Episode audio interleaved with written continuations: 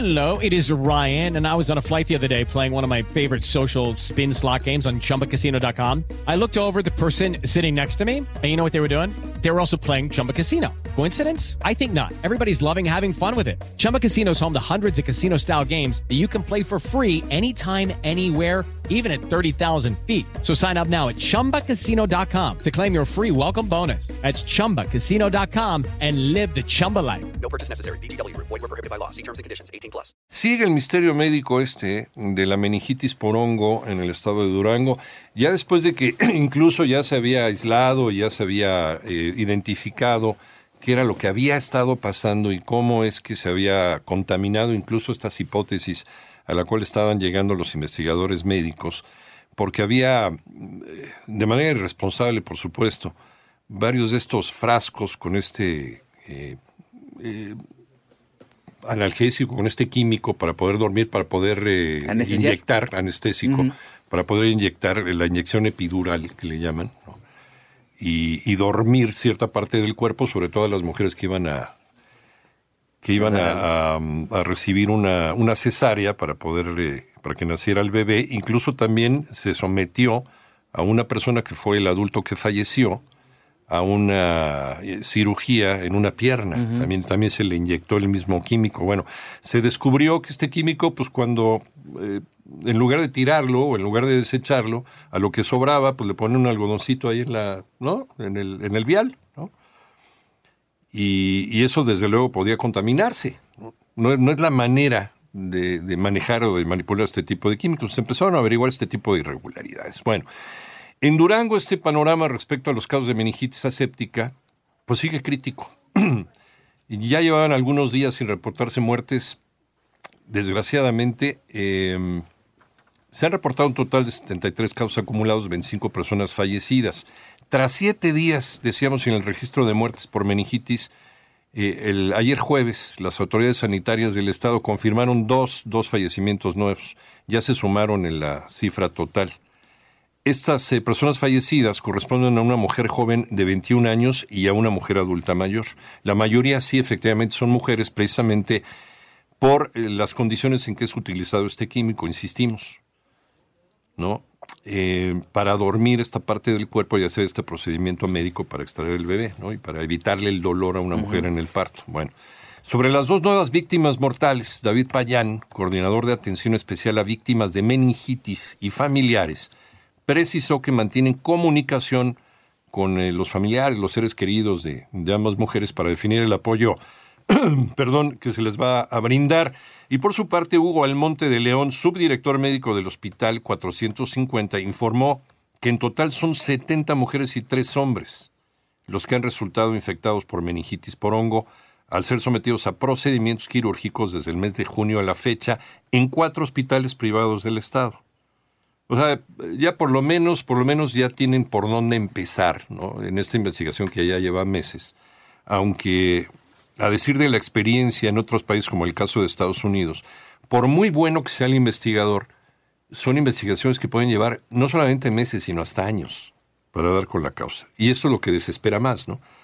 Porque hay gente que sigue todavía eh, en estado grave en los hospitales y hay gente que se puede infectar, ¿no? Si es que no se encuentra y no separa a la gente que está produciendo estas, eh, estas infecciones, estos contaminantes. Además, eh, se informó que actualmente se mantiene en nueve el número de pacientes que ya fueron dados de alta. Afortunadamente hay gente que evolucionó bien dentro de esta enfermedad, quienes respondieron positivamente al tratamiento y a los que se les da una vigilancia domiciliaria y me- y medicamento vía oral. Hay tres pacientes, tres pacientes que han sido trasladados al Instituto Nacional de Neurología y Neurocirugía aquí en Ciudad de México. ¿Para qué? Para prevenir complicaciones tras detectarles oportunamente la necesidad de ser intervenidos quirúrgicamente.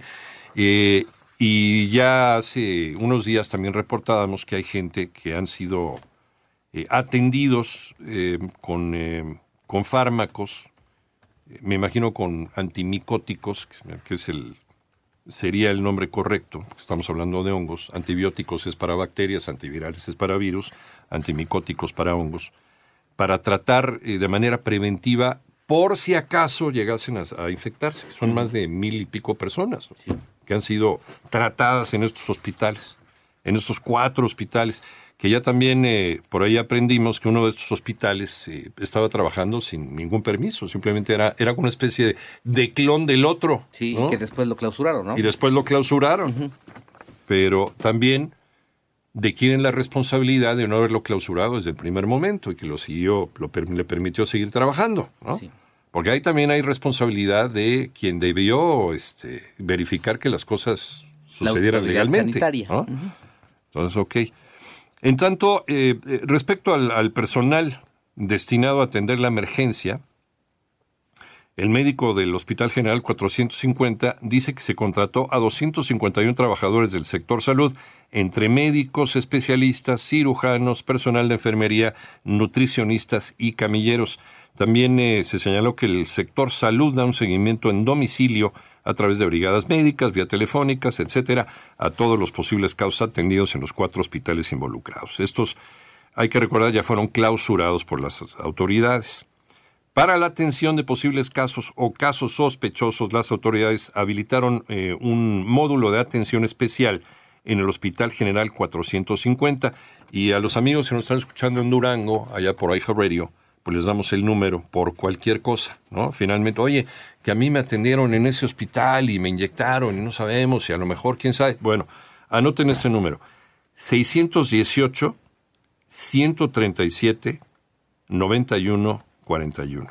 Ahí va, 618 137 91 41. Insisto, solamente estos casos se presentaron en estos cuatro hospitales privados. Se le está dando atención médica a las personas sospechosas de estar desarrollando este hongo y aunque no lo estén desarrollando, de todas formas, se les pide que se sometan a esta atención este, preventiva para no desarrollar, si es que la tienen, no desarrollar este hongo. Por De si manera acaso, preventiva, ¿no? sí. De manera pre- no es una vacuna, es un tratamiento preventivo.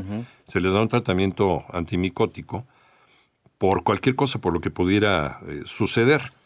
Eh, y a las personas que a lo mejor pues, sí están infectadas, pues también, o que recibieron alguna atención médica similar, que se sometieron a algún procedimiento quirúrgico, no solamente mujeres, ya vimos que también hay hombres involucrados en esto, la mayoría son mujeres porque es eh, la forma de proceder para poder anestesiar a una mujer cuando se le va a someter a una, a una cirugía de, de cesárea, por ejemplo. Entonces se le hace esta punción en la columna donde se le pone el anestésico para poderla dormir, ¿no? Y entonces ya cómodamente puede tener el bebé y demás. Muchas mujeres, todos los días, en todo el mundo, millones de mujeres se someten a, a este tipo de procedimiento. Nada más que aquí, eh, alguien de manera irresponsable eh, permitió que un cultivo, un hongo ahí se, se infectara, se colara en un lugar donde no debía de colarse. Porque todo este tipo de químicos, todo este tipo de medicamentos deben de estar perfectamente bien controlados en situaciones en donde no se le debería permitir ningún tipo de infección. Qué, qué terrible, ¿no? Vas con tu familia y tienes la esperanza de que vas a tener un nuevo miembro de la familia, un bebé. ¿no? Nace el bebé, etcétera, etcétera, y después te empiezas a sentir mal, empiezas a tener dolores de cabeza horribles, empiezas, pues ¿qué me pasó? ¿Qué me pasó? Y, y- y no lo relacionas con lo que te pasó hace, hace unas semanas. ¿no? No lo relacionas con el parto que tuviste. Y entras en un estado grave. Y después con las investigaciones, después de los meses, te dicen que fue pues por algo que te inyectaron mal. Una inyección contaminada. O sea, tu vida, ¿hacia dónde se va? Entras a terapia intensiva, probablemente pierdas la vida. Y todo porque alguien cometió un terrible error. Por corrupción también de autoridades que no lo detuvieron a tiempo. Y porque no supo manejar las cosas como. Y seguimos con este problemón encima.